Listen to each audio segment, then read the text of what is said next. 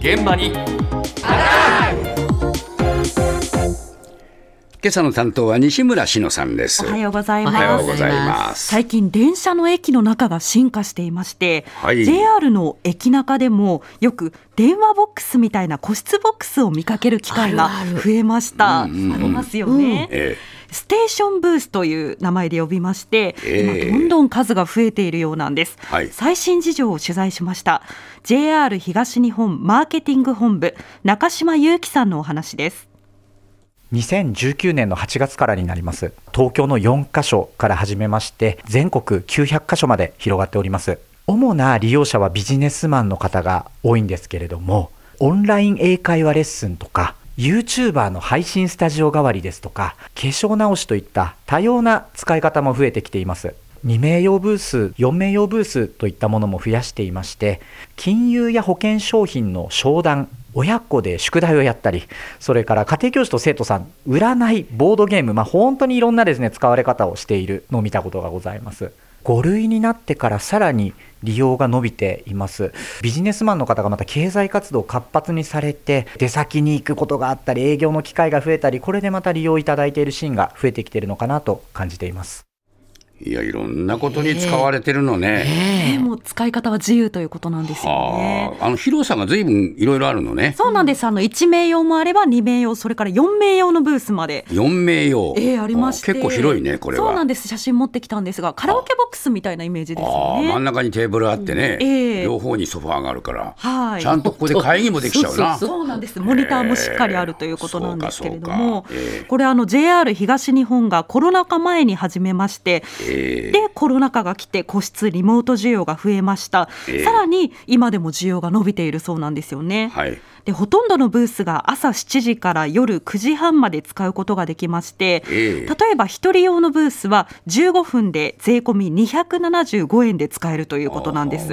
お手頃値段ね。そうなんですよね、ええ気軽に使えますよね、うんで例えばカフェとかですと資料とか会話内容について周りの目もどうしても気になりますのでそういったセキュリティ面でも需要にマッチしたという話なんですね。うんこういった駅中事業は医療医療の分野にも広がっていまして駅の中とかホーム上に今診療所が開設される動きが進んでいます。ああ、そうですか。はい、JR 東日本マーケティング本部マネージャーの松尾俊彦さんに伺いました。生活動線上である駅において暮らしの隙間時間にいつもの診療が受けれるサービスです西国分寺東京阿佐ヶ谷の3カ所でこの後1月に上野24年の夏頃に仙台と増えることも決めております。いろんな働き方が暮らし方ができるようになってきたということはそれぞれの人にとっての隙間時間で必ず生活動線上にありますこの駅という場所でですねいつもの診療が受けれることが大事じゃないかということで日本で初めて駅のホーム上にですねクリニックを開設したというところでございます。日曜とか年末年始に営業しているというのもですね皆さんの困ったにですねお役立ちできるのかなというふうに思いますので休日にまずお越しいただくような方もいらっしゃいます。物理的には限られている空間なんですけどもインターネットであるとかデジタルを活用することにより無限の広がりを空間に出すことができるので可能性が広がっていくのかなと思っております。へえ、今3つの駅にあるのね。そうなんです。3店舗西国分寺駅がホーム上にありまして、ええ東京駅と阿佐ヶ谷駅は駅の構内にあるということなんですね。ええで駅中っていうことで20代から50代の働く世代の利用がやはり多いそうです。うんで2022年去年の4月に始めた西国分寺駅の診療所が好調だったこともあって今ええ。月東京駅と阿佐ヶ谷駅にオープンしたということで、はい。体調不良の方のほかですね予防ニーズというのも高いそうなんですよね。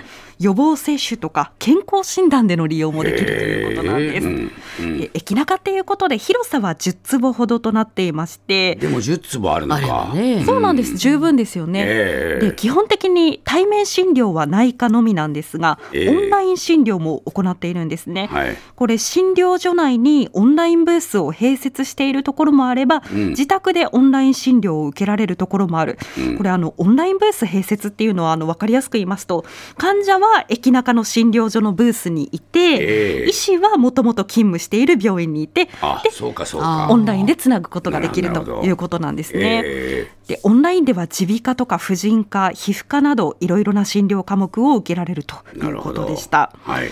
日本で初めて駅のホーム上に開設された西国分寺駅の診療所。今ですね1日およそ100人が使っているそうなんですあー結構使がってますね。利用者の方に話を聞いてみました。インターネットで予約できるのでいつも早いです。最初はなんか風邪ひいたのが週末でどこにかかっていいかわからなくてみたいな感じがきっかけだったと思います。通勤途中にフラッと寄れるし夜結構遅くまでやってるしお休みがないのですごい便利です。来月あたりになったら多分花粉症の薬とかもらいに来ると思うのではいまた使います。ああ親子です。インフルエンザのワクチンを受けに受験生なので。やっぱこういう予防接種とか。それはありがたいですね。普通の診療所行くと反対にもらえそうな気もしますよね。待ち時間が長いと。風邪でちょっと喉痛くて。国分寺なんで一駅なんで行けるかなと思って予約してきました。初めてですね。便利だなと思って。でも処方箋が向こう側っていうのがちょっとなって思いましたあ処方箋がホームの反対側。そういうことなんですよ。あ だんだんみんなお茶くなってきたな。そう。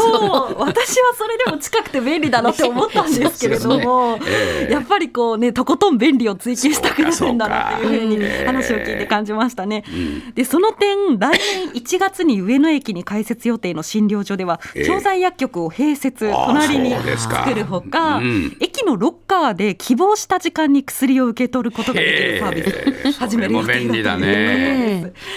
まあこういった駅中事業共通してたのは隙間時間に効率よく動きたいとか、うん1分1秒を無駄にしたくないというこう現代ならではのニーズで今ね後も進化しそうだなとは感じました。これ土日もやってんでしょ、そうなんですよ助かるわすごく助かると思いますよねねえええ年末年始もというのもありがたいですよね。そうですよね。いやーこれちゃんとねどこの駅で診療を受けられるかねチェックしておいた方がいいですね。